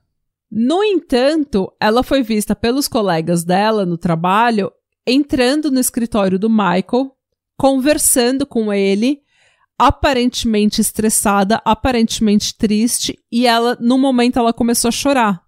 E ela sai do escritório visivelmente abalada, meio que fica irritada, abalada o dia todo.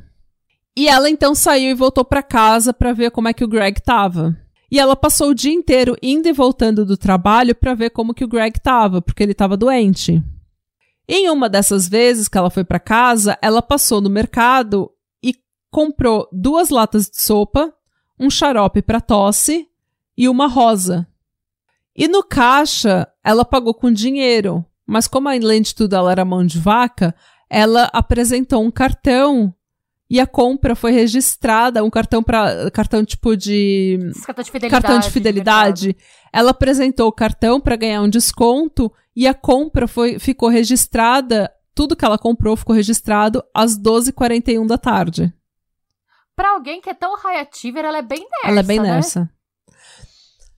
E nessa ocasião, ela também ligou pro Michael em casa. Enquanto ela estava em casa verificando como que o Greg tava e, enfim, dando, entre aspas, dando sopa pra ele, xarope pra tosse, ela ligou pro Michael. Ficaram um bom tempo no telefone.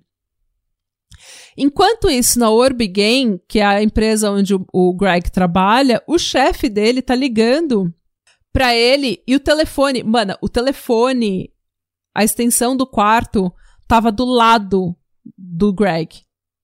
Do lado, tipo, 30 centímetros de distância do Greg.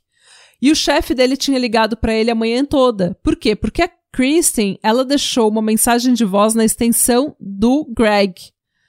Não no telefone principal da empresa. Ai, a Narcisse de novo. Então, Narcisse entre aspas. Porque ninguém recebeu essa mensagem de que ele ia faltar. E isso comprou tempo, porque daí ninguém ligou pra ele.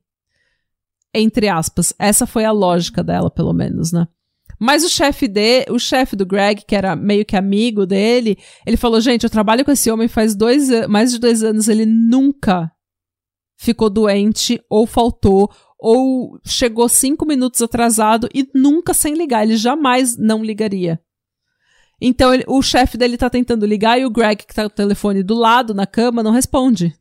Às três da tarde, o Michael sai do escritório e vai encontrar a Kristen perto da casa dela. E eles passam o resto da tarde juntos.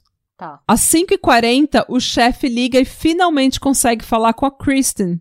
E ela diz que o Greg tá doente, mas que ele tinha comido uma sopinha no almoço e que provavelmente ele estaria no trabalho no dia seguinte. Às 6h30, ela volta pro, pro trabalho. Pro Pro trabalho. Porque ela ficou indo e Mas, voltando, gente. indo e voltando o dia todo. Então ela não ficou o tempo todo no trabalho. Então ela voltou pro trabalho pra fazer alguma outra coisa, provavelmente pra fumar.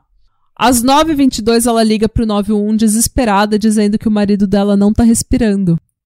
E durante a ligação, ela diz pra atendente que o Greg estava doente o dia todo e que ela chegou em casa e tomou um longo banho, um longo banho de banheira. E nisso, a atendente corta ela e fala pra ela: Ok, coloca o Greg no chão pra você poder administrar primeiros socorros.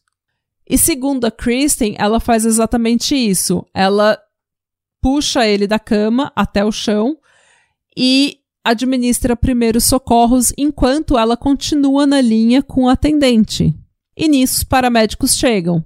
Quando os paramédicos chegam, ela já não tá no quarto com o Greg. E em teoria você tem que ficar no quarto até a polícia você tem que fazer o CPR até chegar o, Obrigada. o socorro, né? Uhum. Quando eles chegaram no quarto, eles viram que o corpo do Greg estava no chão, cercado de pétalas de rosa, com uma foto do casamento dele próximo do corpo dele, próximo da cabeça dele. E no quarto, eles encontraram o diário da Kristen, onde ela relatava todo o affair dela com o Michael. E, que, e como ela queria deixar o Greg para ir viver com ele. Segundo os paramédicos, o Greg, nessa hora, ele já estava pálido, com os lábios azuis, e o Liver Mortis já tava, tipo, seren, sabe? Já tava é, fixando. Ou seja, ele tava naquela posição já fazia um tempo. Mas eles começaram a fazer de tudo para salvar o Greg. Enquanto isso, eles notaram que a Kristen não só não estava no quarto, como ela chorava muito, mas assim, ela estava falando com a família no telefone. Ela e ela estava falando com a família no telefone. E ela não estava do lado do Greg querendo saber, porque normalmente quem é da família fica desesperado, vendo tudo que você está fazendo para ver se você vai salvar eles ou não. E ela estava já em outro cômodo falando com a família, chorando e gritando. Aquelas lágrimas de mulher branca. Crocodilo, é. é. Segundo a Kristen, o que aconteceu foi o Greg descobriu que ela e o Michael estavam tendo um affair e que eles deixariam os respectivos maridos e mulher para ficarem juntos.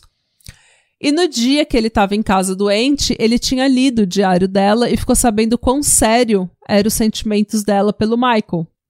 E sem conseguir superar a cornice e o fato de que ele ia perder a Kristen, ele pegou uma rosa Jogou as pétalas na cama, simulando o filme favorito dela, Beleza Americana.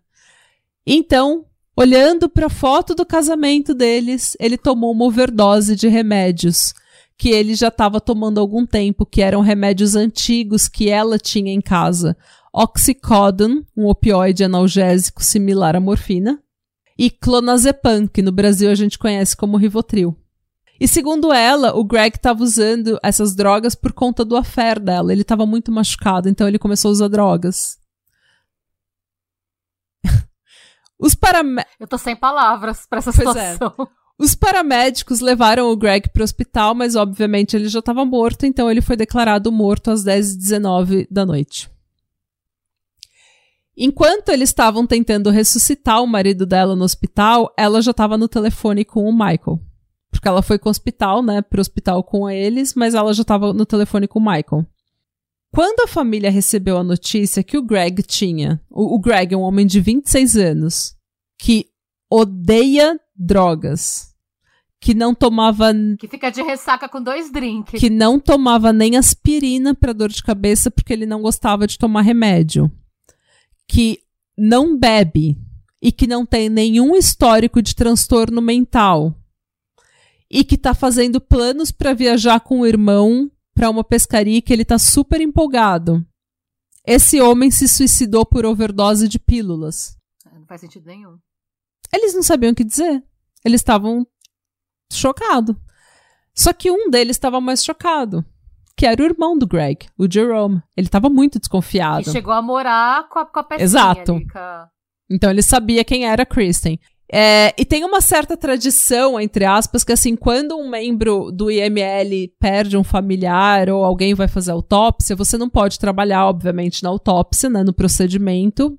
Só que a autópsia, todo o procedimento de preparação do corpo é feita de forma mais discreta e rápida possível.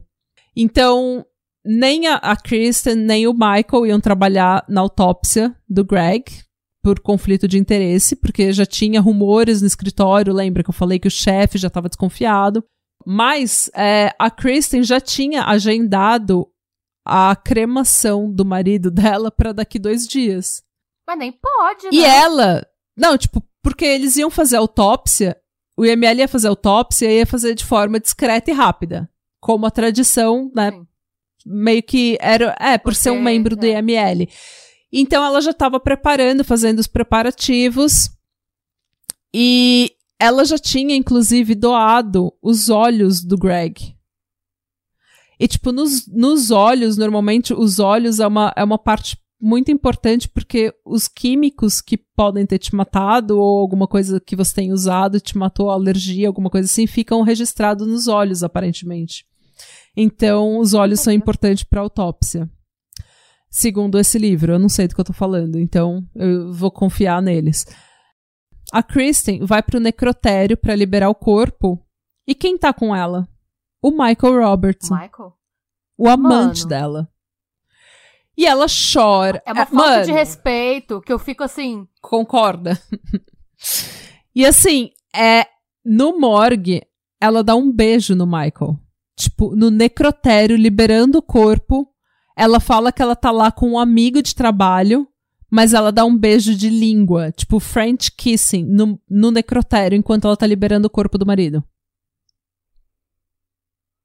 Eu tô, não dá pra ver minha cara, mas eu tô revoltadíssima aqui. Enquanto isso, o Jerome tava o irmão do Greg, ele tá revoltado, ele tá convencido de que aquilo não era um suicídio, e ele ficou menos convencido ainda quando ele ficou sabendo que a autópsia, quem ia fazer, eram os colegas de trabalho da Kristen.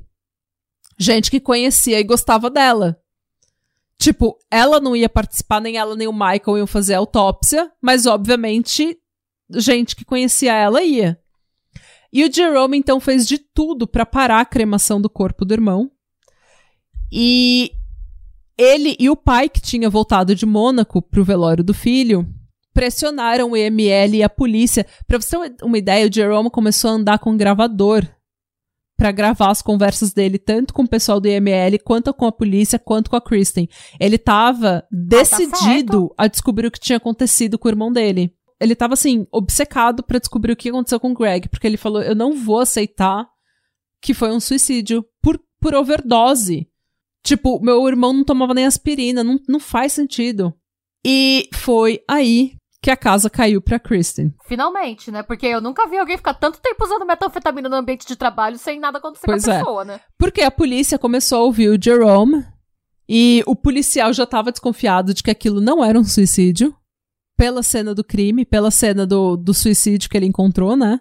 Eles pararam a cremação e eles mandaram o corpo do Greg para um, um laboratório terceirizado, particular.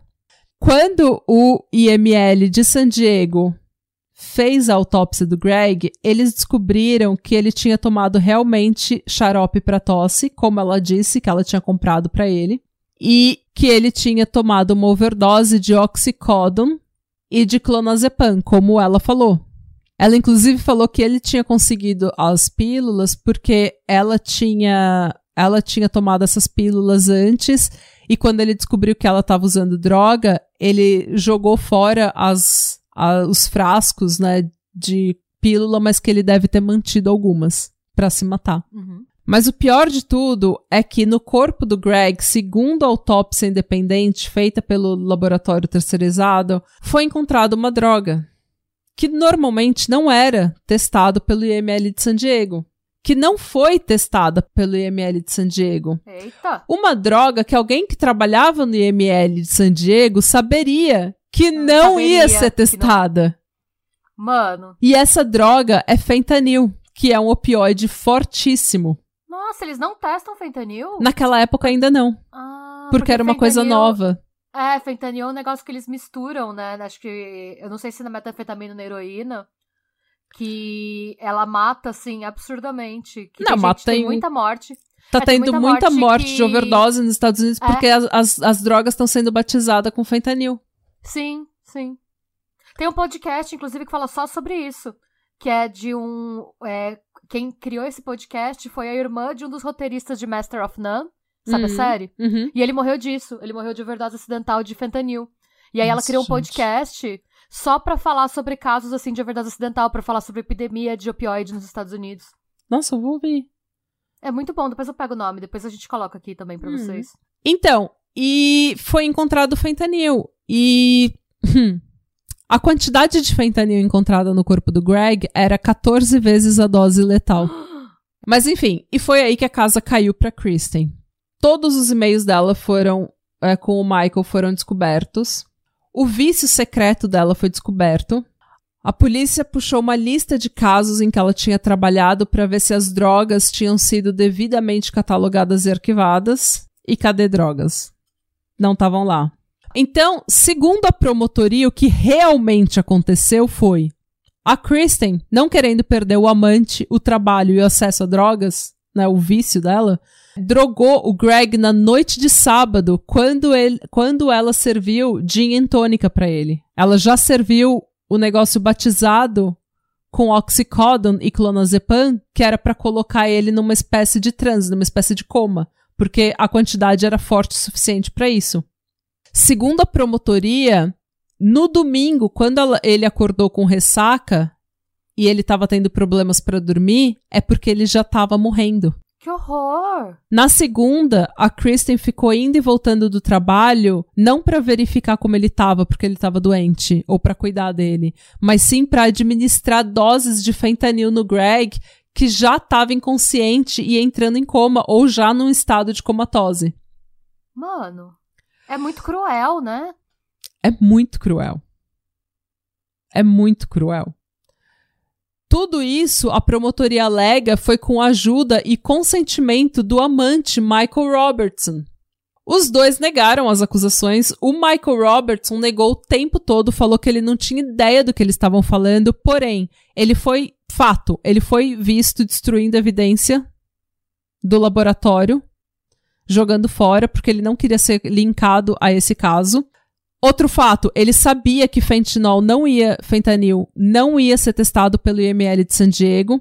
E ele sabia exatamente o que era, porque tanto ele quanto a Kristen, um mês antes da morte do Greg, tinham trabalhado numa conferência que eles foram, que ele fez ela escrever um artigo sobre fentanil e apresentar na conferência só para eles poderem ir juntos para a conferência e passarem a semana juntos com tudo pago pelo IML de San Diego. Dois ridículos. Então eles sabiam exatamente o que era fentanil. Eles sabiam Sim. tudo. E a polícia achou um vidro de fentanil que deveria ter sido catalogado e arquivado pela Kristen. E cadê o fentanil? O frasco estava lá, mas e a droga? Já sumiu na neblina. O Michael Robertson voltou para a Austrália antes dele ser indiciado e acusado do crime porque, entre aspas, a mãe dele estava doente. Uhum. e spoiler, eles nunca conseguiram nenhuma prova concreta de que ele estava realmente ajudando ela. Ele nunca foi indiciado e ele nunca foi julgado. Ele continua vivendo e trabalhando como toxicologista normalmente na Austrália, tá? Nossa, alguém, con alguém contratou esse Sim, homem depois de tudo com isso? orgulho, porque ele é um. Olha o privilégio branco, né? Exato. Total privilégio Ah, branco. Esse, é. Ele foi literalmente implicado como pessoa de interesse Não, e de qualquer maneira, mesmo que ele não tenha cometido o crime, ele é uma pessoa extremamente antiética. Ele destruiu evidência. Mesmo que ele tenha sido inocente, tipo, entre aspas, e depois tenha descoberto, ele tinha um caso com uma subordinada e ele Uhum. destruiu evidência pra proteger ela. É- é- Ele não é uma pessoa ética. Ele é Não. uma pessoa que ele, que Uma ele não tem uma ética de trabalho. Ele não tinha que ser contratado pra nada. E tanto ele quanto a Kristen, obviamente, foram demitidos do IML. Ela por usar droga, por roubar a droga e por ter um caso com ele. E ele por ser ter um caso com ela e encobrir o uso. Porque ele sabia que ela não tava usando. Ele não sabia que ela estava usando, mas ele sabia que ela tinha um histórico de abuso de substâncias e ele não revelou pro chefe dele. Então, ele literalmente sabia que ela era um rato numa loja de queijo e que ele, ele fingiu que não viu, sabe? E ele não falou nada. E provocou toda essa situação.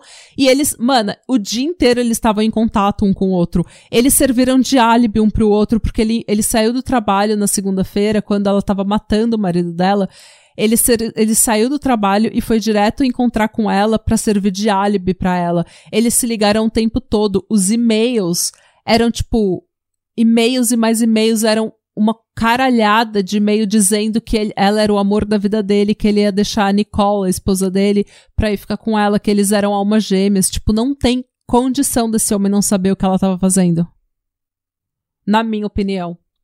Tá, no julgamento, as provas contra a Kristen foram o seguinte: obviamente, o vício dela e o fato das drogas terem sido roubadas do laboratório. Sim. Eles encontraram fentanil sem a droga, só o frasco. É. Eles encontraram é, as drogas que tinham no sistema, as outras drogas que estavam no sistema do Greg, clonazepam e oxycodone, também estavam tinham sumido do, Tudo- do ela pegou laboratório. laboratório. Ela pegou tudo do laboratório, espertona. É, ela tentou ligar desesperadamente pro traficante dela às 7h16 da manhã da segunda, porque ela tava desesperada. Então ela tava numa situação de estresse. As histórias dela mudavam um pouco diferente, ela- sempre de acordo com quem ela falava. Então ela falava com um uma pessoa da família, ela contava uma história, falava com a família dela, ela contava outra, falava com um amigo de trabalho, contava outra. Os e-mails entre ela e o Michael, obviamente. A cena do suposto suicídio, do suposto suicídio, foi claramente staged. Foi claramente. Gente, ela comprou uma rosa Posada. no mercado. E usou o cartão de fidelidade. Não, ainda. eu vou chegar nisso, porque foi Ah. uma sorte do caralho eles terem achado. Porque foi assim. A intenção da Kristen era dizer que o Michael tinha feito um drama, sabe? Com a rosa falando, vou me matar e vou colocar essas, essas pétalas de rosa ao redor de mim na cama. Só que ela puxou o Michael da cama, entre aspas, pra fazer CPR, concorda? Sim. Então, Nossa. quando ela puxou da cama, algumas pétalas deveriam ter ficado na cama, outras E ido outras- parar Uhum. atrás do, é, tipo, embaixo do corpo dele, e outras serem e parar em qualquer lugar. Embaixo do corpo dele não tinha rosa nenhuma, não tinha pétala de rosa nenhuma. Na cama, Nossa, além de tudo. Que burra! na cama não tinha rosa nenhuma. Então, claramente, ela colocou ele no chão e foi feito, eh, encenou aquilo como o, um suicídio. Outra É coisa. uma jumenta. Ela é uma jumenta. Ela é tão espertona, ela é tão inteligente. É por isso que eu falo, de repente, ó, a gente não teve as melhores notas, a gente não fez a melhor carreira, mas a gente não usou metanfetamina e a gente não fez uma babaquice dessa com um homem que só ajudou a gente. Gente, é uma. Literalmente sério. anjo da guarda. Mas outra coisa é quando você faz CPR numa pessoa, não tem condição e o, a promotoria testou isso com pessoas, com homens do mesmo peso e altura do Greg. Eles testaram isso várias vezes. Não existe condição de você fazer CPR e assoprar na boca de uma pessoa enquanto você tá falando no telefone. Não existe possibilidade. E o- quando você faz CPR, você comprime o. Você O pressiona. né, o osso. Você, press, é, você pressiona o, o peito da pessoa. Isso gera tanto uma cicatriz interna quanto uma, uma vermelhidão no peito da pessoa. Porque, principalmente se você tá desesperada porque é alguém que você ama, você vai fazer isso um pouco mais forte. Vai deixar vermelho. O Greg não tava com nenhuma vermelhidão no, no, no peito. Ela nunca fez CPR nele, ela nunca fez primeiros socorros nele. É, pois é. Ele já tava morto. Como eu falei, o livor mortus já tava. Sabe? Que o, o livor mortus. mortis. Não, o livor mortus Ah, é quando, quando o seu sangue para de circular, todo o seu sangue vai se assentar para a parte mais baixa do seu corpo. Por causa da gravidade. Então, se você morre de costas, o seu sangue, o seu corpo vai ficar mais pálido na parte de cima, da parte da barriga, do peito, e nas suas costas vai ficar mais roxo, porque o sangue vai estar se assentando na parte mais baixa. Se você morrer em pé, todo o seu sangue, né, vai se assentar nas pernas e a sua parte de cima, a parte de cima do seu corpo vai ficar mais pálida que a parte de baixo. E o livor mortus já estava se assentando, ele já estava com o lábio roxo, ele já estava com, sabe, com a cara bem pálida e o, o livor mortus se assentando na, na- nas costas. Então ele já estava ele já tava morto faz tempo. E, gente, 14 vezes a dose letal de fentanil no corpo dele. Ou seja, segundo a Kristen, o que ele fez foi se administrar oxycodone e clonazepam, depois acordar, administrar fentanil, morrer e depois fazer mais isso três ve 13 vezes. Não. Essa é a história dela. É, no braço do Greg foram encontrados três furos de agulha. Só que o médico legista claramente escreveu e confirmou várias vezes sob juramento que ele tinha feito só dois. Então tinha alguém administrando fentanil intraven... eh, tipo... Como que é? Intravenoso? Aham. Uhum. É, É- maravilhoso mesmo. É, e por sorte, muita sorte, uma paralegal, tipo uma secretária do advogado, encontrou nas centenas e centenas e centenas de documentos do caso, tipo, três dias antes deles escolherem o júri. Ela encontrou o recibo do cartão fidelidade que ela usou na loja. Nossa. E foi aí que ela viu que ela tinha comprado sopa, xarope pra tosse, beleza, mas ela também tinha comprado uma única rosa. rosa. E daí a Kristen tentou falar, não, mas a rosa que eu comprei era amarela, não era vermelha. E daí todo mundo Ai. falou, mana, só Vai, larga, sabe? cu. Só, É. só larga, só desiste. É, mano, e detalhe, o desconto era de centavos. Ela foi pra cadeia por causa de centavos. Além de tudo, é uma mão de vaca. É uma né? burra X9, mão de vaca, nersa. Mas enfim, gente. A defesa da Kristen colocou ela para depor, o que é muito incomum. Isso porque quando você coloca uma pessoa para depor no próprio julgamento, a facil... tipo, você vai pegar uma pessoa que tá estressada porque ela tá a vida dela tá em jogo, e daí você vai colocar ela pra falar com com você, contar a história, né? O júri vai ver ela contando a história, e daí vai vir o advogado, a promotoria e fritar Destruir, ela. Sim na frente do júri. Então você nunca coloca uma pessoa culpada ou inocente para depor no próprio julgamento, porque a promotoria vai destruir ela e o júri vai ver, e o júri vai analisar cada resposta e cada reação. Então é. E assim. É, é, não é justo porque você tá uma pessoa completamente normal e leiga contra um promotor que tem anos e anos de carreira cujo a vida é fritar as pessoas. Então não é nem justo você é. fazer isso. Uma pessoa que é inocente vai se incriminar vai falar merda. Vai parecer culpada, só é. de nervoso de estar tá lá. Assim. Então você nunca faz. Só que ela é tão linda e ela é tão articulada que e a defesa não tinha mais nada. é. Mana, a defesa, todo dia que ela chegava no julgamento, ela tava parecendo uma movie star. Ela tava parecendo. Eu vi, a foto, tem uma foto dela ugly, ugly Crying que ela tá parecendo Jennifer Aniston, não tá? Podia Sim. colocar Jennifer Aniston pra fazer ela num filme. Gente, ela. É, mas ela chegava com roupa de marca, dirigindo Mercedes, com óculos, os paparazzi seguindo ela, falando que ela era American Beauty, a beleza americana, e ela falando, ai, o meu marido, eu não fazia, nunca eu ia fazer nada para prejudicar o meu marido, eu amo o meu ah, marido, ridículo. ele era o meu anjo da guarda, e aquelas, aquela lágrima bem de mulher branca, sabe, que quando Sim. aperta começa a... Bem de Karen, bem, de ca bem Karen. E ela tem uma voz assim, sabe, ela tem aquela voz assim, sabe, tão desesperada, tadinha de mim, eu sou só uma ah. menininha. Hum. Mano, é insuportável ela. A Barbie cracuda. É.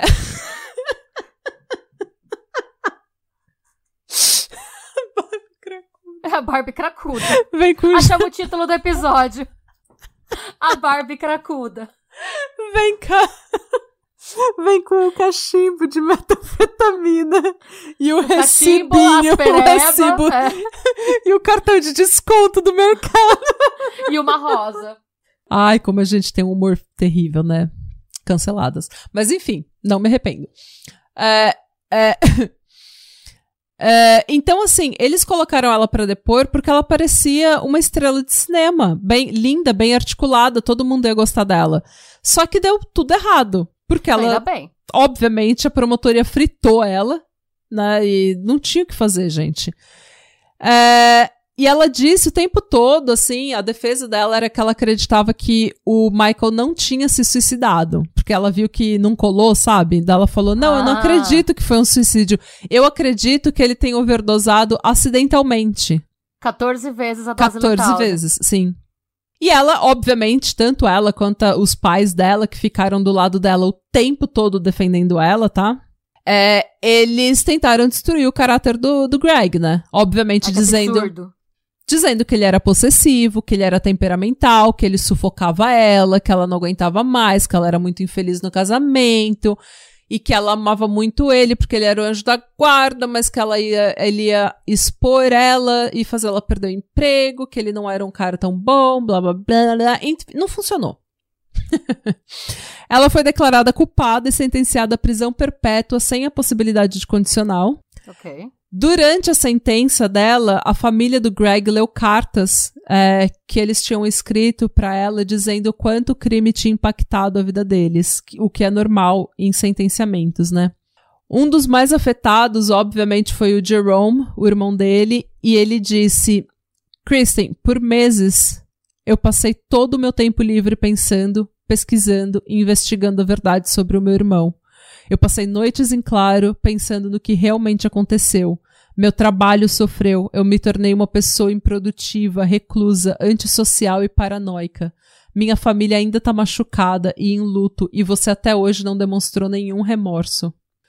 Obviamente, ela foi sentenciada. Durante todo o julgamento, o sentenciamento, ela manteve a inocência e os pais dela concordam e mantêm a inocência dela É e defendem dela. né? Sim, e eles defendem. É aquilo: bandido bom é bandido morto até ser alguém da sua família. Daí a minha Aí bem assim, filhinha, né? É. ai meu.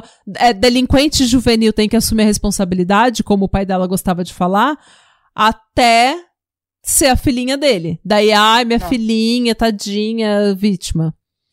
Um fato interessante é que na cadeia ela se correspondeu com ninguém mais, ninguém menos que o filho da putíssima Scott Peterson. Sério? Um homem também muito inocente, muito condenado Mano. injustamente, muito tadinho, tanto quanto ela.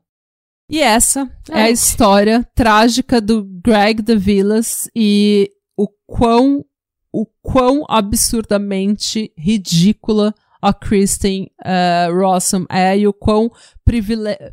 É uma história sobre privilégio. Essa é uma história sobre É. privilégio, não tem jeito. Ela, ela passou a vida toda tendo papai e mamãe pra cuidar dos BO dela, não sofrendo as consequências pelas ações dela. Sabe? Porque ela, ela fumava metanfetamina e dela ia trabalhar, ela ia estudar, ela era sempre inteligentona e feliz, então tudo dava certo. Nossa, é. É revoltante, porque o pior é que assim, é você ver como tem gente que é incapaz de pensar em qualquer outra pessoa que não seja ela mesma, né? Uhum. Mano, é- ela poderia simplesmente ter se separado e ido pra outro estado e procurado outro emprego. Do jeito. é, é, a gente pode notar que quando a pessoa tem boa Uhum. aparência, boa educação e tem o, o tal do privilégio branco, né? é, dificilmente alguém vai checar seu background. Se se formou suma com lado lá, tipo, você pode só começar de novo como você já fez inúmeras vezes, não é nenhuma novidade pra ela. Não, e começar posso te falar zero, pior? Quando ela foi demitida do IML, antes dela ser indiciada, é, ela, ela conseguiu outro emprego imediatamente. Então, assim, ela não, é, não tinha a menor necessidade, mas era mais conveniente pra ela matar ele. E foda-se a família, foda-se o impacto que isso vai ter na vida dos outros, do que recomeçar. Ela prefere matar uma pessoa do que ter uma inconveniência na vida. É- Exato. isso é. Assim. Olha. Não, e assim, é, gente, o Greg só ajudou ela. Ele não Ah, fez não, é. nada de errado, sabe? E mesmo, vamos dizer que ele tenha sido um filho da puta no casamento, que ele tenha sido chato, que ele sufocava, que ele era ciumento, que ele era possessivo. Tudo De que ela novo, falou. Separa. separa. Só se... Ah, detalhe. Quando ela falou que ela tava tão, tão é, terrivelmente infeliz no casamento, os pais dela começaram a procurar um, um, um apartamento pra comprar pra ela poder alugar deles. Tipo, eles Aí. iam comprar um apartamento de 300 mil dólares pra ela pagar um, um, um, sabe, só pagar um, Um aluguel aluguelzinho simbólico, simbólico pra eles, pra ela poder deixar o Greg. E mesmo Sabe é- assim, ela é. preferiu matar o Greg antes dela se divorciar. Sabe o que é pior? Eu tenho certeza que ela é essas nessa da cadeia que tá fazendo uma grana vendendo foto, mandando calcinha e fazendo mais homem de otário. Eu não Certeza. duvido. Eu não duvido. Que ela é a princesinha da cadeia, sabe? Nossa, gente, e ela fala assim, sabe? Eu não queria matar o meu marido. Nossa. Sabe? Eu não sou, eu sou uma pessoa, eu sou só uma menininha. Ai, gente, ai, vai a merda, sabe? Vai a- apenas vai a merda. É, o famoso eu pegava, na porrada. Exatamente. Essa precisava de uma. Essa apanhou pouco, tá? Essa apanhou pouco. É foda falar isso, gente. A gente fala às Essa- vezes. Não, é difícil. é. A gente fala essas coisas porque a gente, as- nós duas, a, gente é igual vocês. Às vezes a gente fala, ah, tinha que pegar e descer a porrada mesmo. Obviamente que a gente não quer isso, a gente não acha que isso seja o sistema de justiça, seja alguém descer a Sim. porrada em alguém, ou matar alguém, ou fazer esse tipo. A gente tá falando isso no episódio simplesmente porque a gente tem que. A gente tem A que gente com desabafar, a raiva, gente com é. raiva, como todo mundo, né? Então, obviamente que a gente É, chama. obviamente a gente não. Em nenhum momento aqui a gente tá falando que a violência é solução pra qualquer coisa, porque É. nunca é. Mas quando você. É, é mas, que tem, impossível. mas que dá vontade de bater, dá. Sim, é impossível você, enquanto ser humano, ouvir uma história dessa e ver, tipo, uma pessoa que não fez absolutamente nada de errado se fuder desse jeito e desse jeito cruel, desse jeito Lindo, perverso. jovem, inteligente, bem-sucedido, amoroso, paizão, Qual- qual grande irmão, dele? grande amar filho. demais outra pessoa, sabe? Foi amar demais alguém que não merecia. Foi esse foi o erro dele. Foi Pois amar é. alguém que não merecia esse amor. É, então, assim, é muito difícil você ouvir isso tudo e não soltar um comentário politicamente incorreto. Não tem como, gente. É, desculpa. É, é isso, é assim, e eu, é, eu duvido que vocês tenham ouvido isso e vocês não tenham pensado o que eu falei. É. Ai, eu, eu e xingado ela pelo menos de uns três nomes machistas. Infelizmente. Mas é, é, é foda, é foda. É, essa história é revoltante. E pra mim o que é revoltante é que ela é burra. Tipo, ela é tão inteligente, ela é tão bem formada, suma cum laude, blá blá blá, blá pau no cu dela, ela é burra, ela é idiota. Ela fez. E é, é bem o que a gente estava falando no, no caso dos estudantes de Idaho, que o, o, Corb, o Kohlberger, ele estuda criminologia, ele cometeu erros tão ridículos. Sabe? E é É. assim, quanto mais você sabe de um assunto, mais erros você comete, porque você acha que você é mais Você inteligente que os outros. É. Você acha que ninguém vai pegar. E, tipo, mano, ela sabia que eles não iam testar fentanil, sabe? Tipo, ai, olha. Revoltando. Tudo Revoltada. isso porque ela queria continuar fumando crack no escritório. É isso. É, é, Barbie é isso. cracuda. A Barbie cracuda. É isso.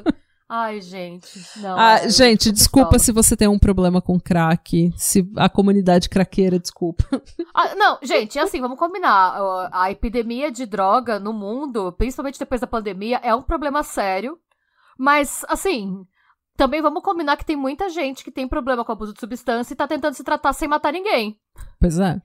Não, Não, dá eu, pra você culpar o seu vício por um crime desse, com esse nível de crueldade, sabe? se ela tivesse recaído e se ela tivesse perdido o emprego, se ela tivesse roubado coisa do laboratório, roubado droga do laboratório pra fumar, eu não ia criticar ela como usuária. Porque, gente, o, o vício é um problema, é uma coisa, é uma coisa global, é triste, a- é um, Ah, é é um problema, é é, e é um epidemia. É uma problema, é um problema de saúde pública, não é a culpa não é do usuário. Eu ia ser toda Natalinha Paz e Amor esquerdista, mas como ela matou uma pessoa sem, sabe, sem motivo nenhum, zero motivo. Sim. Não, então, é uma. é, eu tava vendo esses dias que, tipo, se você é, juntar álcool e alguns opioides, é, mata mais por ano do que a pandemia matou. É uma, não tem como não tratar. É um problema de saúde pública, assim. o é, é uma questão complicada, porque. Mas eu também tenho que reforçar que é, tem muito usuário que tá lutando contra o vício, que, tá, que tem recaída, que tem períodos so, períodos sóbrios e que recai, mas que nunca matou ninguém, gente. Tipo, a gente sabe que o uso de droga e a criminalidade andam muito juntos. Mas. Mas nem sempre, a, crimes, é, né? nem sempre a criminalidade que a gente fala é um crime violento. Às vezes é Exatamente. furto, às vezes é roubo, às vezes é assalto, mas não é um crime necessariamente violento. Não, tipo exatamente. estupro, assassinato, esse tipo de coisa. Normalmente não é isso.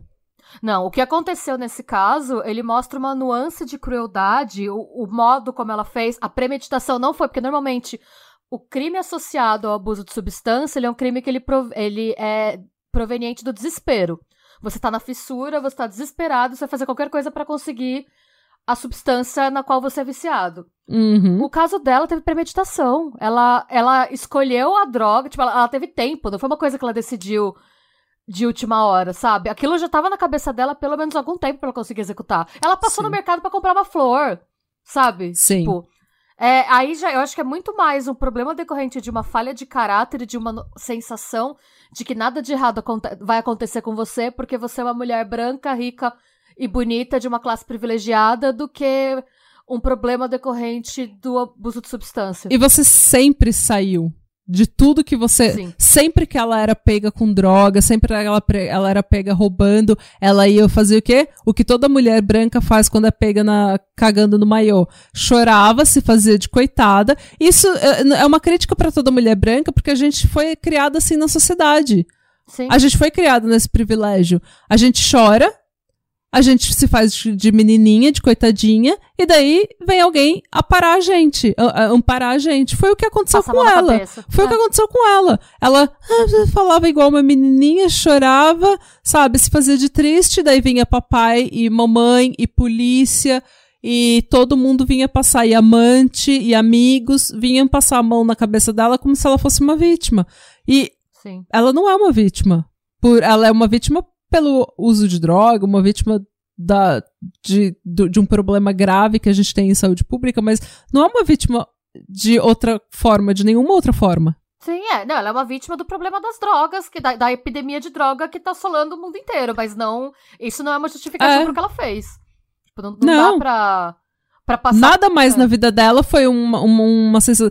Em nenhum outro momento ela foi vítima na, na vida dela.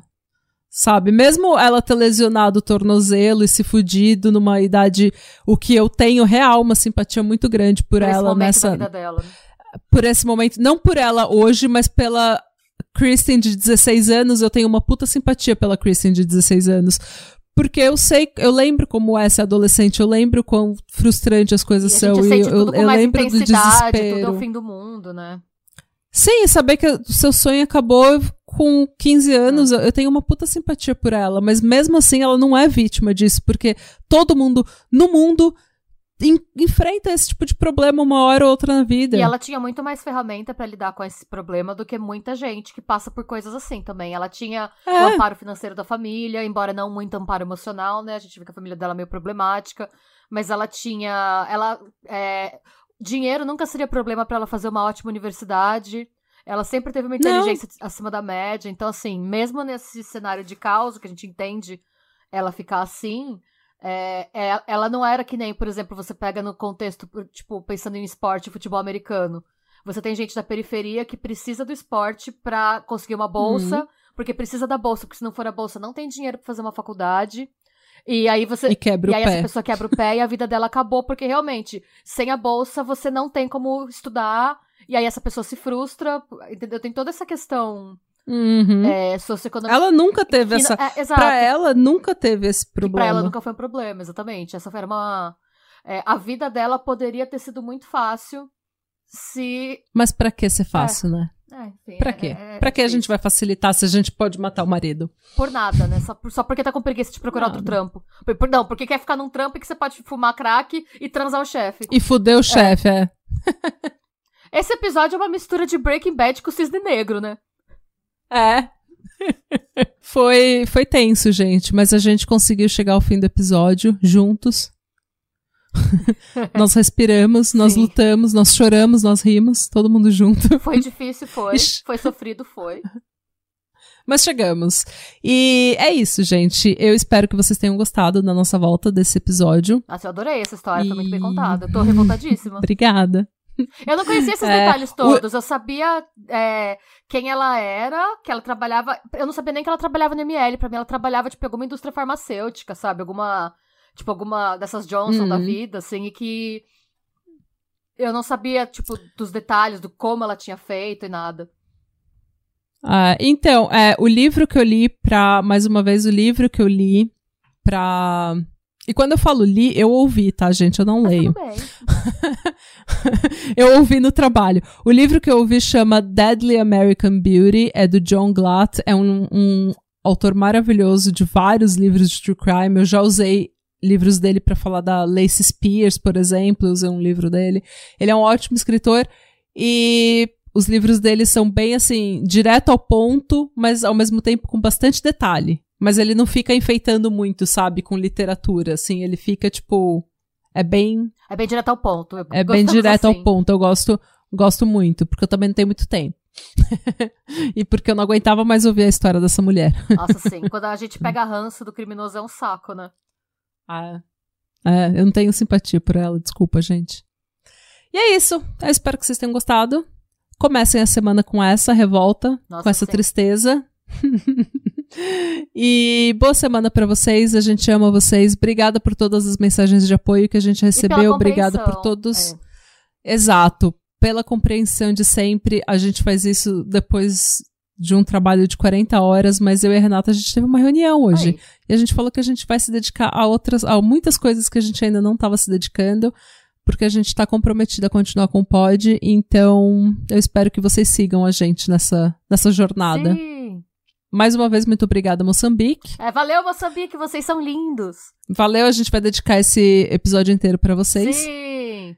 Ah, e você já sabe, gente. Vai nas redes sociais, dá um like, curte, vai. A gente tem um canal no, no YouTube. Segue a gente em todos os lugares, dá review no iTunes. E é isso. Beijos. Beijos. Ih, Radebra. Sloan. Faz tempo que eu não falo Também Radebra. faz tempo que eu não falava Sloan pras pessoas.